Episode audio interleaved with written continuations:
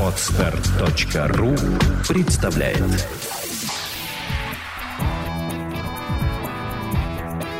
Александра и Андрей Капецки в лучшем психологическом подкасте «Психология, мифы и реальность».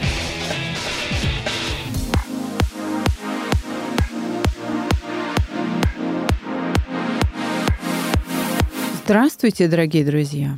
Добрый день. Или вечер, или утро. Самое главное, что это добрый понедельник. Добрый понедельник. Андрей, мы обещали нашим подписчикам поговорить на тему доза правды. Между прочим, это была твоя идея. Да? Да, в прошлом выпуске. Какие идеи у меня интересные в голове рождаются. Но ты же не зря пошел учиться на философский. Скажи мне, пожалуйста, тебе приходилось когда-нибудь врать или не договаривать? Да. Ведь это происходит часто у многих людей, можно сказать, у каждого в жизни. Бывают моменты, когда он принужден обстоятельствами или поведением людей, окружающих его, врать. Да, есть такие случаи, время, события, положение. Попадаются такие временные отрезки, когда без этого не обойтись. Так вот, э, вопрос в том, почему.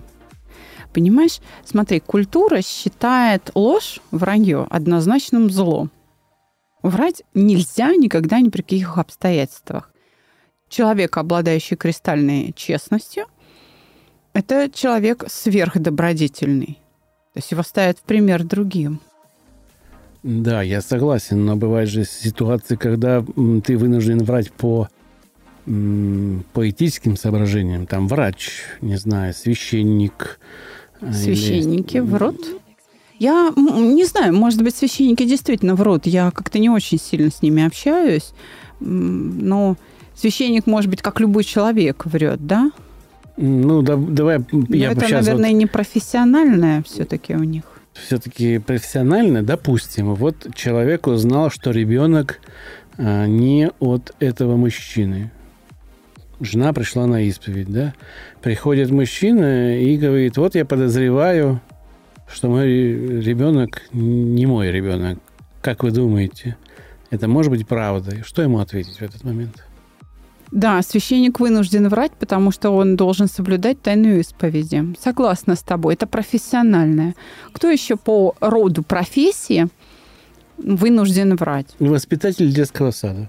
Например. Ну, когда мальчик плачет, и ему воспитательница говорит, да ты не самый некрасивый ты самый красивый, ты что? Хотя у ребенка может быть какой-то изъян, действительно, но успокаивать приходится обманом.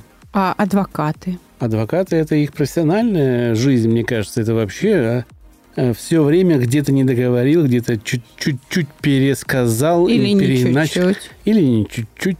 Но это выгода уже для клиента, скорее всего, потому что он не врет за себя, он врет за клиента, скорее. Так, это профессиональное качество, которое у хороших, самых хороших адвокатов выражается в недоговаривании правды. А у не очень хороших, наверное, вырывается в обмане суда. И такие хитрые, да, вот адвокаты есть. Я думаю, что в этом достаточно большая разница Таких адвокатов достаточно много, но это не моя вотчина, поэтому не буду здесь. Хорошо, смотри, в нашей культуре это так. А, к примеру, те, кто э, общался и работал с китайскими э, контрагентами, с предпринимателями, в попытке какую-то наладить связь, да, с, или бизнес с китайской стороной, говорят о том, что там обмануть, перехитрить это не то, что в порядке вещей со стороны китайцев. Это даже одобряется. То есть местные будут хвалить и говорить, о, какой ты молодец, как ты их сделал. Чтобы с тобой начали честный бизнес, нужно, грубо говоря, попасть в какую-то тусовку, в какой-то клан. Или, ну, в общем, это то, как я понимаю, да, со слов своих клиентов, которые ко мне приезжали из Китая, которые там живут работают, у них там бизнес россияне – что это прям в их культуре это достоинство, понимаешь, перехитрить, обмануть. То есть ты говоришь сейчас о защите интересов неких сообществ, которые таким образом ведут бизнес, защищая свои материальные какие-то вложения или доходы, они вынуждены или, может быть, как раз создали модель поведения, которая основана на лжи. Но внутри этого сообщества между друг другом они не лгут. То есть такое внешнее проявление для извлечения выгоды. Да, ну это стиль, это в порядке вещей, это просто даже не осуждается. Более того, видишь, это достоинство. Тогда весь бизнес это тогда весь бизнес в принципе это ложь, потому что, как говорят американцы, это джаз-бизнес, да? Nothing personal, да, да. Ничего личного.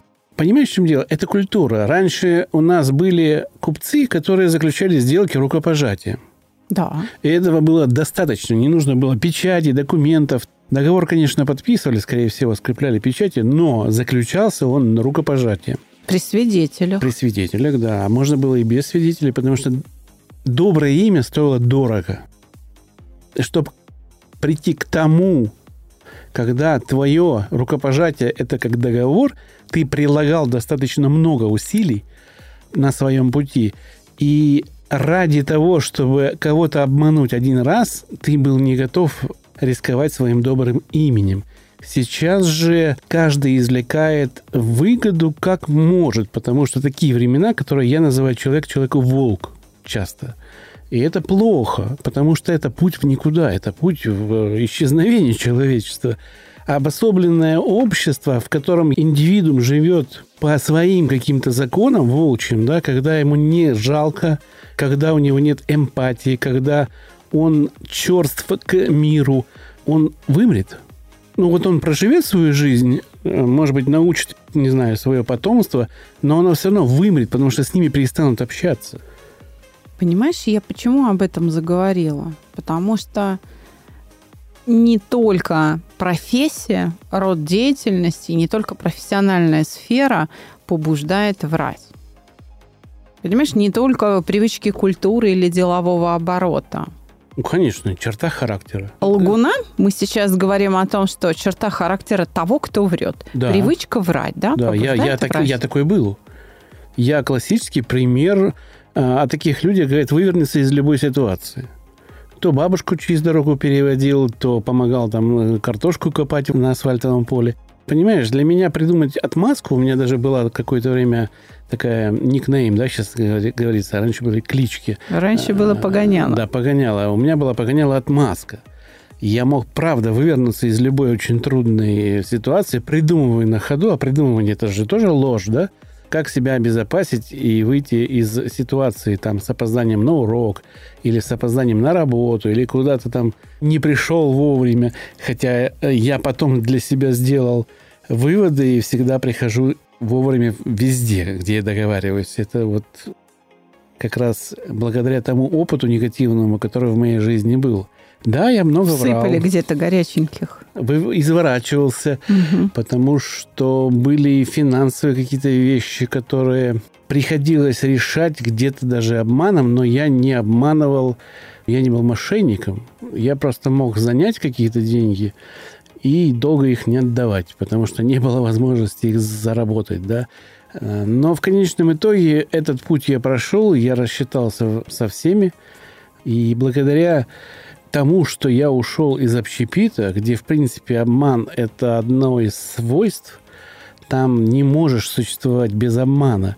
Этот узаконенный обвес, обсчет, обсчет он да. узаконен. Усушка, потому что, утруска. Да, да, да, он узаконен. Естественная убыль, убыль. продуктов да. это называлось. Да, она тебя сподвигает к тому, что ты вынужден где-то и людям, привыкшим так жить, потакать, и сам попадаешься на эту удочку. И это плохо. Я когда ушел, стал фотографом, вот эта возможность не обманывать, она меня еще и поддерживала, и окрыляла. Потому что того времени, как я ушел, я перестал обманывать. И себя, и друзей, и семью. И, кстати, семья моя первая распалась из-за того, что я перестал жить в некоторых иллюзиях, когда стал фотографом. Я понял, что это достаточно трудная профессия. Много там не заработаешь, прям там огромное количество, особенно в Новороссийске. Поэтому, да, правда, она тяжела, но она тебя делает сильнее и лучше как человека. И поэтому я рад, что я перестал врать. Видишь, мы сейчас говорим о том, что вранье может быть вынужденным, исходя из профессиональной необходимости, да, рода деятельности, рода занятий, исходя из ну, там, личных привычек каких-то, сформировавшихся пороков. Да? Привык ты врать, тебе нравится, допустим. Давай поговорим вот о чем. А является ли свойство того человека, которому ты должен сказать правду, основанием для лжи? Записаться на бесплатную консультацию можно и даже нужно на сайте mospsycholog.ru Разъясни, я чуть-чуть не понял. Хорошо, Более я упрощу, подробно. упрощу. Да. Смотри, ты должен сейчас с кем-то разговаривать. Разговор может быть не очень простой. И ты решаешь, сказать ему правду или нет, в зависимости от того, способен он ее услышать или нет. Понимаешь, ведь мы сейчас все время говорим о том, кто врет. А теперь давай поговорим про того, кому врать. То есть ты говоришь о жалости да. к человеку, и ради того, чтобы пожалеть его, я не скажу правду, потому что она его может, ну, грубо говоря, убить. Ну, да, ты, же, ты же начал с этого наш выпуск смотреть. Ты сказал, кто врет? Врут врачи. Нет, ты выздоровеешь, встанешь на ноги, все будет хорошо. Да, ты вне опасности. Воспитатели. Да нет, ты молодец, ты самый красивый, и, и уши у тебя самые лучшие. Или там нос у тебя не самый кривой. И вообще все замечательно, да, все с тобой хорошо. Это ложь, вызванная свойствами того, кому надо соврать. Да, но там речь идет э, в большей степени о сочувствии, да? Так. А жалость по отношению к тому, что будет человек испытывать mm-hmm. после того, как он узнал правду, она немножко глубже, мне кажется, по широте переживания. И ты здесь делаешь не только этический выбор, да, больному сказать, что он смертельно болен, или не сказать а ты выбираешь, насколько изменится жизнь человека после того, как он узнает эту новость. Ведь э, не секрет, что многие, узнавая, ну, большинство, не все, но большинство, узнавая о том, что смертельный диагноз, впадает в полную депрессию и апатию, и, собственно, это еще уменьшает время, которое могли бы они прожить э, даже да, с этой болезнью. жизни, да. А человек, который начинает бороться, даже есть случаи, когда люди смертельных диагнозов, когда врачи выбирались, не, да. не давали никаких шансов, выбирались именно потому, что он боец, и он воспринял правда. Но с другой стороны, а как ты узнаешь? Вот ты человека видишь второй раз в жизни, и, а может быть и первый. А может быть и первый.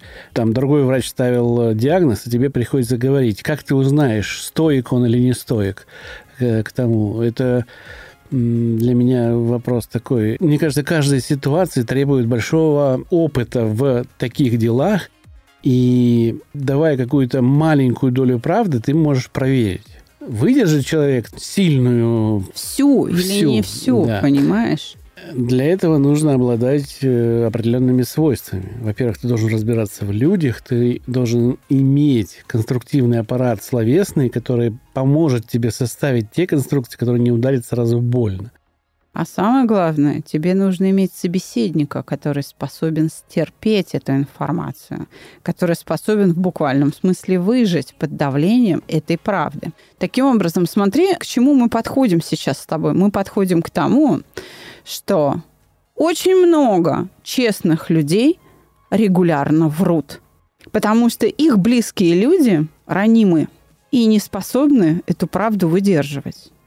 Подожди, мы сейчас говорили о профессиональных людях. Нет, а мы уже перешли говорили... уже в семью, да, да? Мы вынуждены перейти в семью, потому что, например, твоя жена такая, знаешь, принцесса, которая живет в стране розовых пони и не знает цену, даже вот копейки, как заработать ее. Она всю жизнь жила на твоем обеспечении, и ты ее баловал – узнать о том, что твой бизнес разорился, и ты больше не можешь предоставить ей тот уровень жизни, к которому она привыкла, ей будет крайне тяжело. Она может не справиться с этим.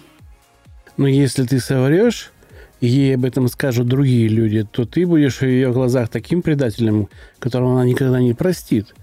Здесь такой выбор, Здесь, знаешь, двоякий. Ты знаешь, она с этой правдой столкнется вне зависимости от того, скажут ей или нет. Ну, потому что денег будет, конечно, меньше намного. Да, совершенно верно. Самые разные бывают ситуации в жизни. Далеко не все могут выдержать правду о прошлом. Далеко не все могут выдержать правду об измене. Это к вопросу о том, что кто-то тебя посвятил да, в эту правду, а не ты сам. Ну и так далее. Начальник или подчиненный может быть не способен воспринимать, скажем, критику или смену позиции внутри компании, ротацию, да, и так далее. Вот что заставляет людей врать. Честных причем людей. Я думаю, что тот человек, который может сказать правду, сможет и, и выдержать от другого человека правду. Потому а что вот и нет. сказать э, это тоже же нужно смелость иметь. Нужно. Да? А принять правду это что, не смелость? Или это разные качества? Принять и сказать? Принять правду нужна еще большая смелость. Есть люди, которые говорят правду только другим. Причем смакуя ее, знаешь, они знают, что эта правда причиняет боль, и именно поэтому ее говорят, чтобы сделать больно, а не потому, что нужно прояснить ситуацию человеку, для которого она в тумане, для которого она ну, запутанная, не для того, чтобы освободить его от неведения. Мне нужен какой-то ориентир. У нас выпуск называется «Доза правды». Да. Вот эта доза, как ее описать? Мы сейчас разобрали, что говорить вынуждены все в своей жизни когда-либо что-либо неправдивое. Да.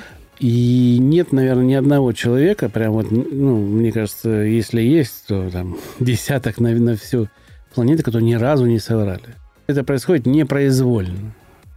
Даже самый честный врач, который никогда не врал, может столкнуться с ситуацией, когда он знает, что есть маленький пациент, который умрет 100%. Безнадежный. Безнадежный. Да. И при обходе на прямой вопрос, дядя доктор, я умру, не сможет ему впрямую ответить «да». Да, это, потому что это безжалостно. Это безжалостно. И он становится что, нечестным человеком? Видишь, здесь ложь спасительна.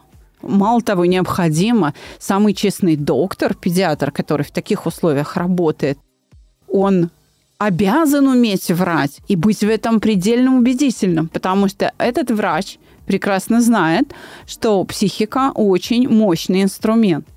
И если ребенок услышит, что да, он обязательно умрет, этот ребенок может умереть просто от одной своей мысли, потому что запускаются процессы, когда организм сам себя останавливает и выключает. А вранье в данном случае поддерживает и запускает совершенно иной процесс на выздоровление. Понимаешь, в чем дело? Я хочу понять, мы оправдываем ложь или нет? Ведь это вопрос философский. Мы его поднимаем сейчас с точки зрения, врать это плохо – или есть исключения. Но когда есть исключения, народ начнет подтягивать ситуации под эти исключения и начнет оправдывать эту ложь. Понимаешь, мне кажется, это вопрос ну, на грани того, что такое счастье. Именно. Вот именно поэтому мы сегодня в подкасте об этом и не говорим. Потому что нельзя сказать плохо или хорошо. Вот в этом-то и весь смысл нашего сегодняшнего выпуска. Понимаешь, врать или не врать определяется большим количеством условий. Это неоднозначно. Неоднозначно плохо, что я вру, и также неоднозначно хорошо, что я говорю правду. Если бы все изменники признавались в изменах, это было бы хорошо? Они же говорили бы правду. Сегодня я поеду к Маше, или я сегодня поеду к Васе, у нас секс запланирован. Что значит хорошо? Это неприемлемо. Вот. Но это правда. Ну, ты задаешь вопрос. Хорошо или плохо врать? И я тебе говорю, хорошо или плохо говорить правду? Выходит, что ложь – это всегда благо для того, кто лжет. И не благо для того, кто вокруг. Так вот, именно этого-то и не получается. Смотри, что ты предлагаешь. Ты предлагаешь очень правильную вещь. Ты опасаешься, что если мы скажем нечто, что может оправдывать вранье, люди начнут подтягивать э, себя под это как бы наше с тобой разрешение и будут врать больше. Дело в том, что, Андрей, они и так это делают без нашего разрешения. Это понятно. Я не говорю, что они То есть это все равно происходит. Это понятно. Я о другом. Мы для многих являемся не то что гуру там или авторитетами, но мы практически такие родные люди, они нас слушают именно потому, что нам удается с ними общаться, с нашими слушателями на таком кухонном уровне. Как будто мы сели и поговорили на кухне. Но мы при этом все-таки влияем на какие-то решения в жизни. И мне бы не хотелось, что когда мы оправдаем ложь, человек сказал, ну вот можно же чуть-чуть, да, и можно слабинку какую-то дать. Нельзя. Врать плохо, нужно это запомнить. А я хочу сказать, что это ну, тоже не совсем так. Я хочу сказать, что, наверное, ты прав. И не зря это идея, что врать плохо, да, попала в культуру, она в ней закреплена и передается через воспитание из поколения в поколение много веков. Я хочу сказать, что и говорить правду не есть хорошо.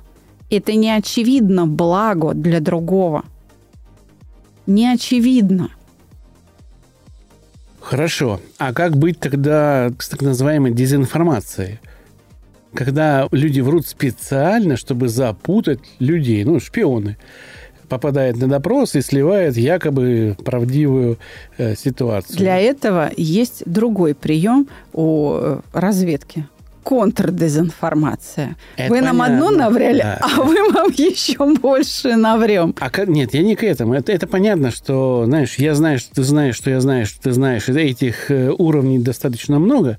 Я о другом. Как к этому относиться? Это ложь? Или это правое дело? Это, безусловно, ложь. Но, опять же, видишь ли, мы сейчас к чему подходим? К, опять же, к критерию уместности. Понимаешь? Вот, да. Правда или ложь – это не зло и не добро. Это просто некие инструменты, использование которых может иметь как положительные, так и отрицательные последствия – мы часто с тобой в выпусках приводили пример использования ножа. В руках повара нож – орудие приготовления пищи. Да? В руках скорняка или закройщика, или портного – это орудие, инструмент для изготовления одежды из меха или ткани, или обуви, например, да, из кожи. Если нож попадает в руки скульптора, то это орудие создания предметов красоты. Если это нож, который держит в руках врач, то это инструмент для спасения жизни, для лечения, правда? Если нож находится в руках преступника, это орудие убийства. И вот так я предлагаю посмотреть на правду или ложь. И, соответственно, говорить после этого о том, как рассчитать дозу правды, а этот вопрос ты уже перед нами поставил. Ты часто говоришь, с языка снял.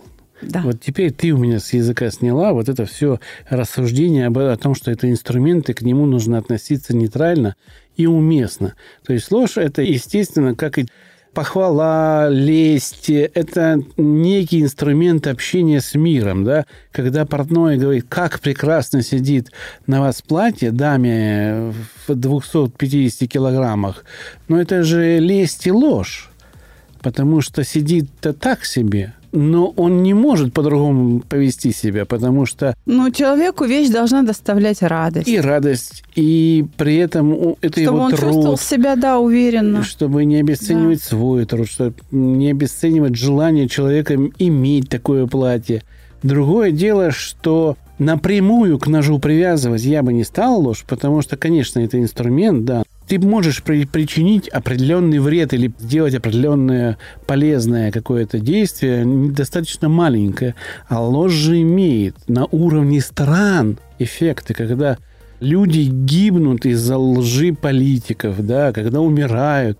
Это все-таки такая вещь, которая очень сильно влияет на умы, на нашу жизнь. И с ножом я бы не сравнил. Я бы сравнил с атомной энергией. Вот она есть мирная и есть военная, которая два города в Японии исчезли. Справедливости ради надо сказать, что это лишь разность в масштабе. Больше ни в чем. Только лишь. Просто психика оказывает большее влияние на жизнь и поведение человека, чем нож, чем предмет, именуемый ножом. Она внутри нас находится, а не снаружи. Мы ее переживаем по-другому. Да, конечно. И именно поэтому важно говорить о дозе правды. Именно поэтому. Потому что, давай еще раз верну тебя к мысли.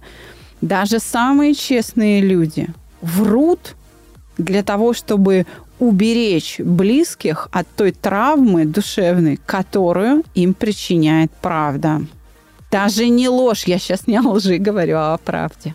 А есть у тебя формула, по которой рассчитывается доза правды или доза лжи? Нет. А Нет. ты мне в этом поможешь. А мы попросим наших подписчиков поделиться в комментариях, пообщаться с нами. Подписчики наши, долго слушая нас, когда приходят к нам учиться, вот как мы уже говорили, 8 сентября тренинг «Шаг к себе» начинает свою работу, а для опытных, кто уже эту программу прошел, открывается школа мышления на день раньше, 7 сентября. Я вас жду, дорогие друзья. У нас всего 20 мест.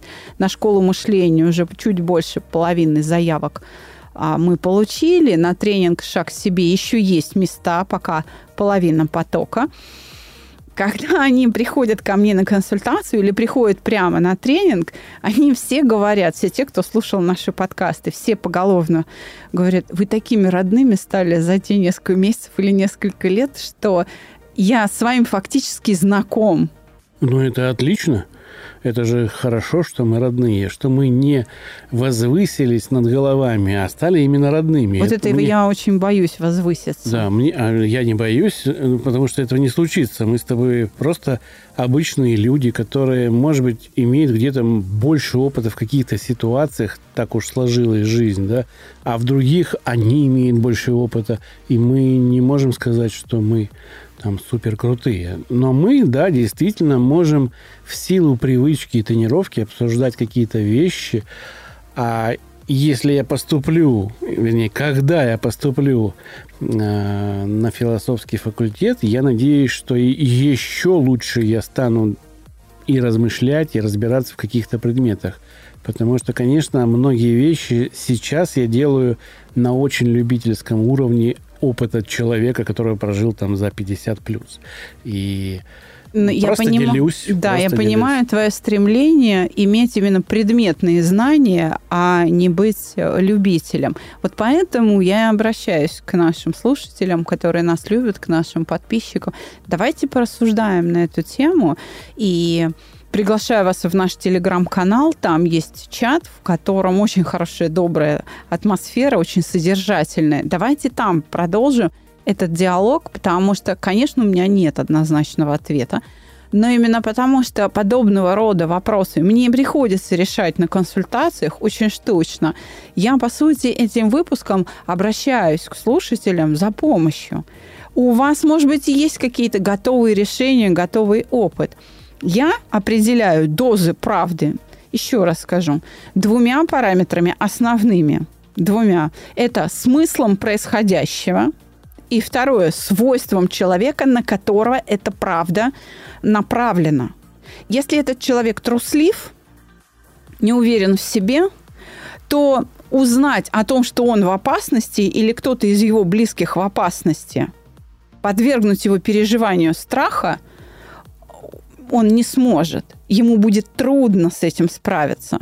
Поэтому, выбирая дозу правды, для такого человека, когда ты говоришь, что ситуация плохая, мы в опасности или ты лично в опасности, нужно преподнести это не просто с точки зрения размера опасности, да, но сразу же предложить ему решение – сказать, вот эта опасность может быть ликвидирована таким-то, таким-то твоими шагами, и ты на это способен, и убедительно доказать ему, что этими способностями он обладает, или что он не один, у него есть защитники.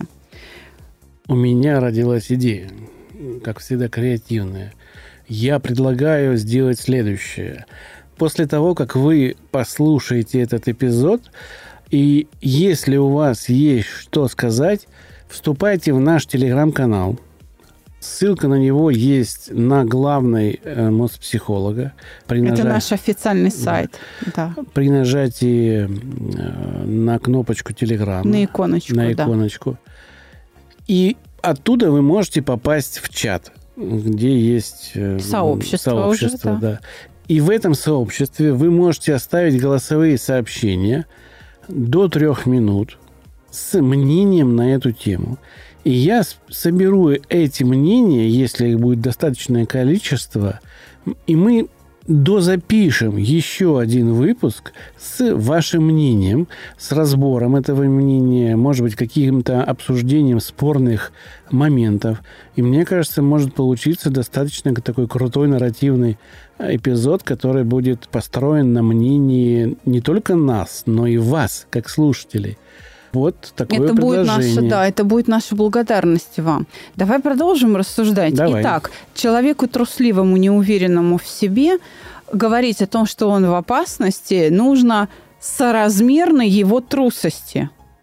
А как узнать эту трусость? Если ты с этим человеком много лет знаком, значит, ты знаешь размер. А если нет? Значит, ты невнимателен. Тогда требуется внимательное еще отношение и какое-то время наблюдения за человеком чтобы подобрать эту дозу. Человеку обидчивому говорить критику, правду, да, которая представляет собой критику, тоже может быть опасно. Он может расплакаться, и тебе будет его жалко. И этот страх, чувство вины остановит человека, заставит, он остановит меня, заставит меня врать, да, если я так намеренно, так сказать, его покритиковать. Либо, если вот этот ранимый, обидчивый собеседник, близкий мне человек, еще и раздражителен и агрессивен, то приходится молчать, потому что можно всхлопотать, а не дай бог он еще и сильнее меня.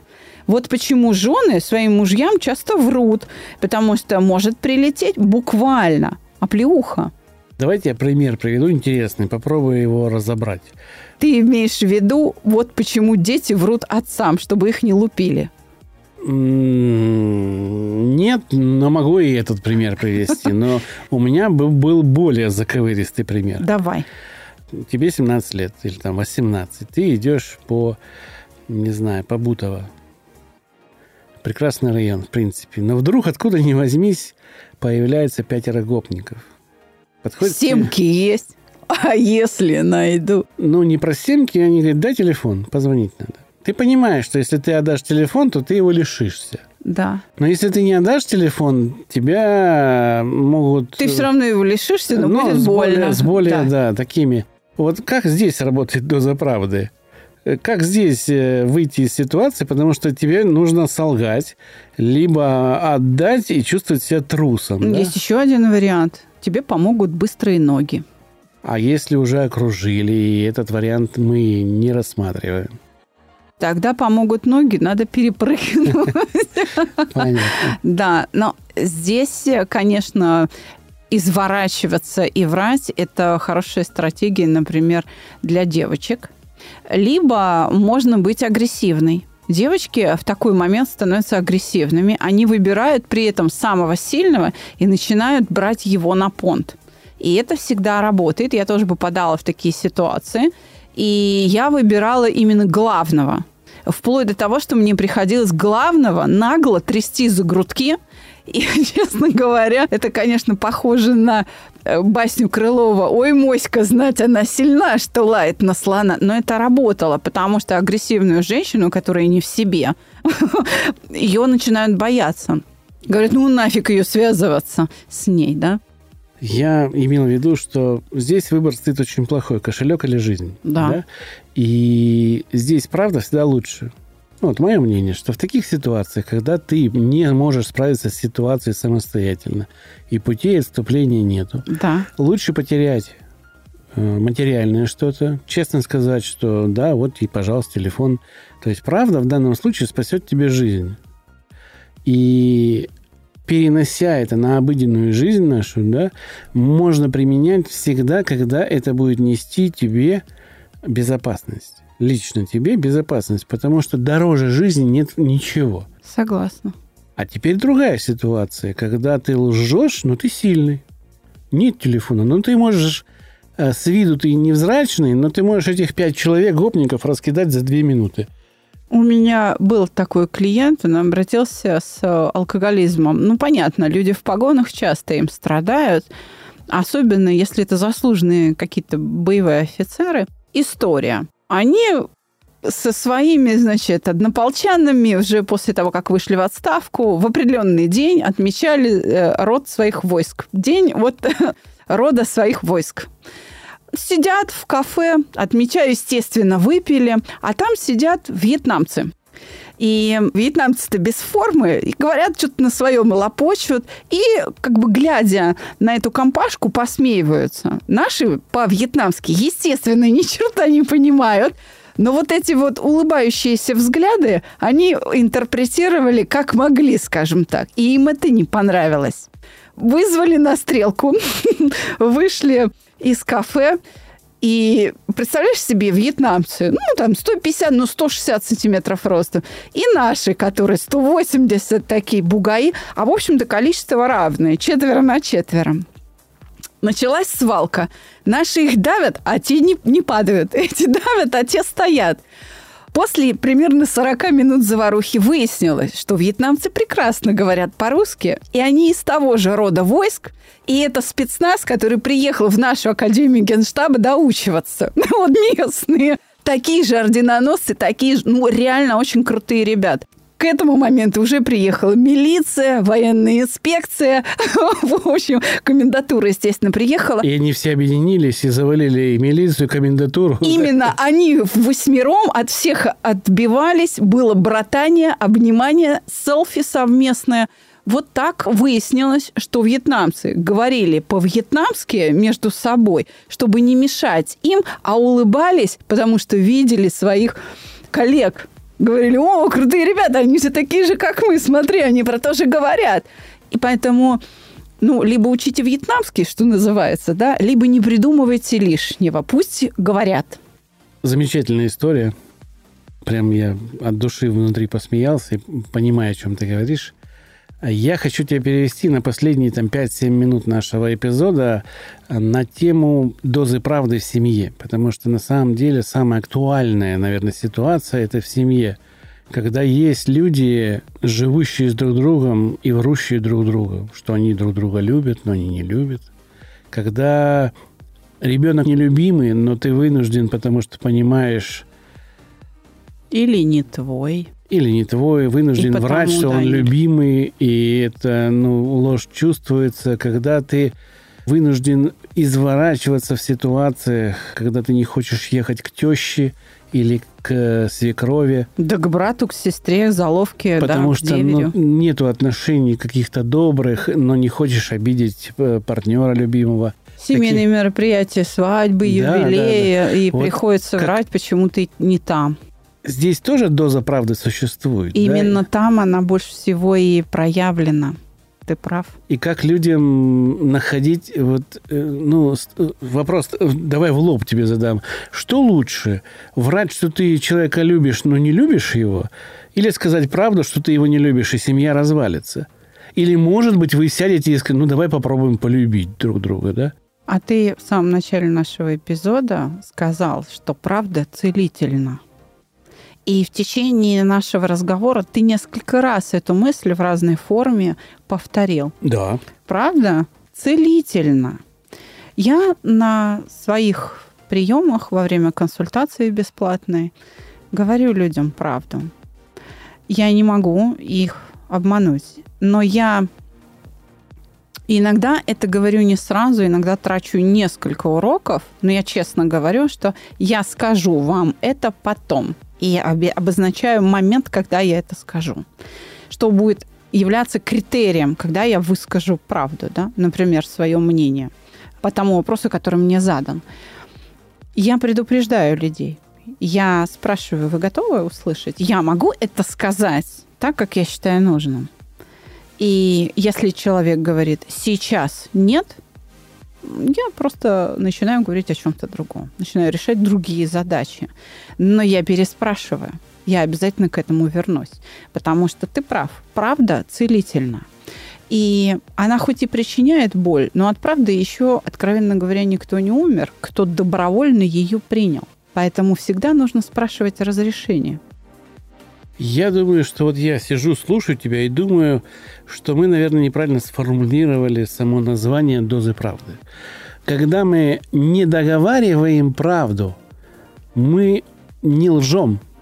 Нельзя сказать, что тот кусочек, который остается пустым, недоговоренным, это ложь. Мы не врем, мы не договариваем. Именно. А ложь она не может быть частичкой правды, потому что ты, конечно, можешь лгать правдоподобно, но это все равно ложь. Именно. И я думаю, что доза правды – это ну, такой миф, нет. на самом деле. А вот и нет. Вспомни знаменитую песенку «Все хорошо», «Прекрасная маркиза». Это классический пример Дозирование правды. Да, но в конце концов, смотри, это классический пример дозирования да. правды на расстоянии, ну, то есть на каком-то участке. Но человек в конце все равно узнает правду.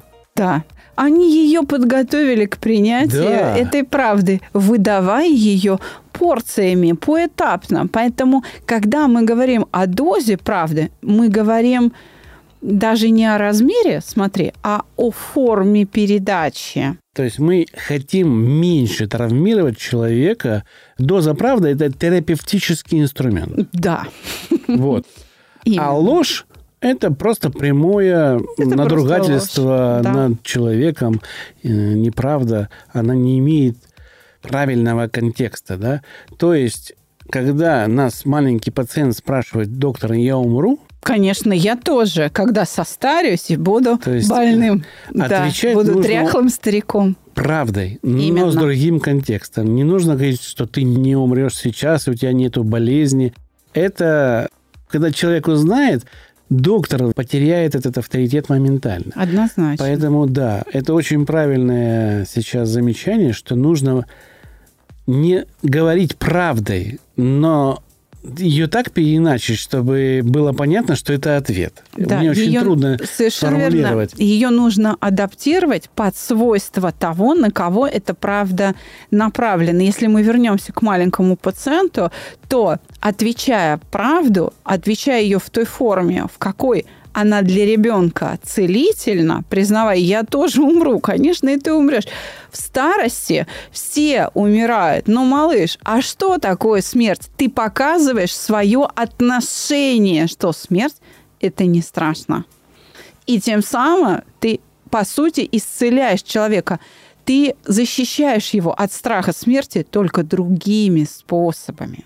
В окончании выпуска, наверное, нужно сделать вывод, да, что ложь всегда плохо, и нету лжи во благо.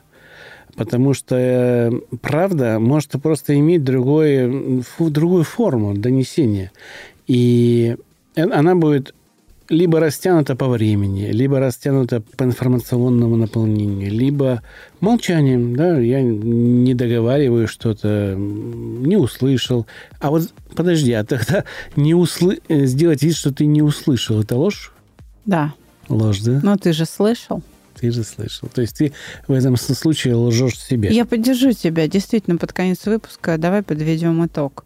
А, доза правды может распределяться во времени, то есть мы выдаем порциями да, эту правду, либо по смыслу мы много или мало смысла вкладываем. То есть масштаб мы не рассекаем на куски, а мы просто масштабируем ее, постепенно раскрывая, так сказать, смысл, да, и весь масштаб последствий. И это будет всегда целительно, потому что у человека, который слышит эту правду вот таким щадящим способом, у него формируется способность жить в этой реальности. То есть он становится смелее, крепче, он становится менее обидчивый и далее, и далее по списку. Мы тем самым укрепляем его. Вот почему я говорю, что правда целительна. Да, мы вынуждены дозировать правду для тех, кого мы любим, но именно поэтому так важно быть очень удобным, очень надежным, крепким, сильным объектом чьей-то любви. Нужно себя укреплять. И я еще раз приглашаю всех наших слушателей, кто пока еще не пришел учиться к нам на онлайн тренинг «Шаг к себе» 8 сентября. Присылайте заявки на наш сайт mospsycholog.ru. Я буду рада научить вас, как терпеть эту правду, не обжечься, не покалечиться и никого не поранить из окружающих. Приходите принять дозу правды о себе. Это будет полезно и Вы станете круто. сильнее, да. Да. Ну, а в следующем выпуске мы хотим обсудить тему испорченного телефона. Ждите, она должна быть интересной. Спасибо, что вы с нами. Всего доброго. Всего доброго.